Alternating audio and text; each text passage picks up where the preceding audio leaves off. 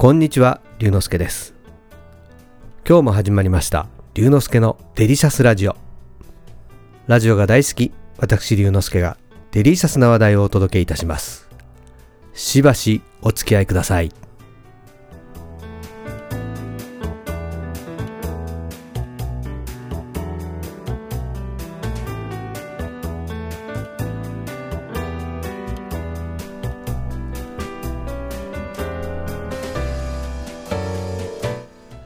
先週お話しした通り昨日資格試験を受けてきたんですがその試験が CBT 方式というものだったんです。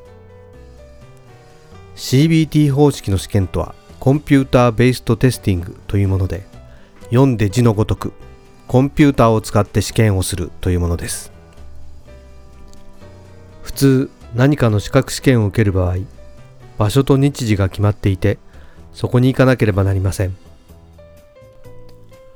ところがこの CBT 方式では試験を受ける場所や日時を自分で決めることができるんです。最近流行りのシェアオフィスみたいなもので試験会場をみんなでシェアする仕組みなんです。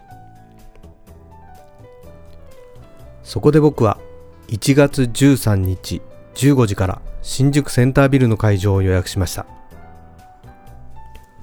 予約をするとすぐにメールが来て受験票はないので当日会場で身分のわかるものを提示してくださいというコメントがありました。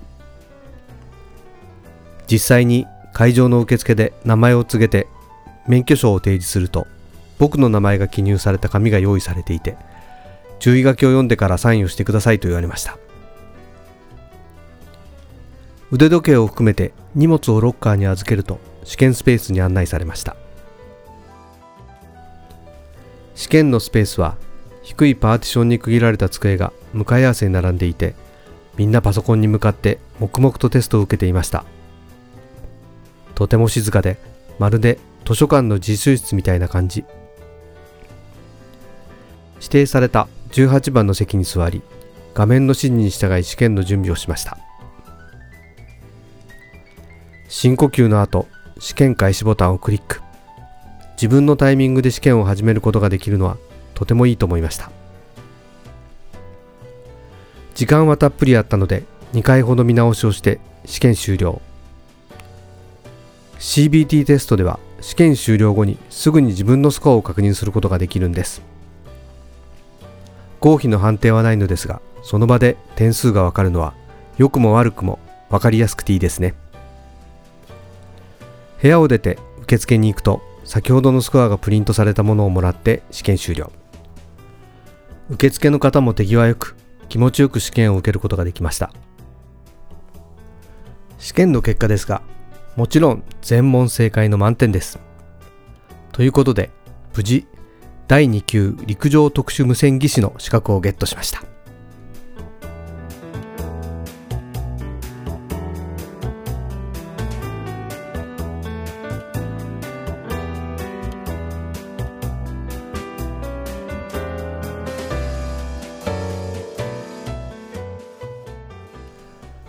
今日は CBT 方式の資格試験を受けてきたという話をしました。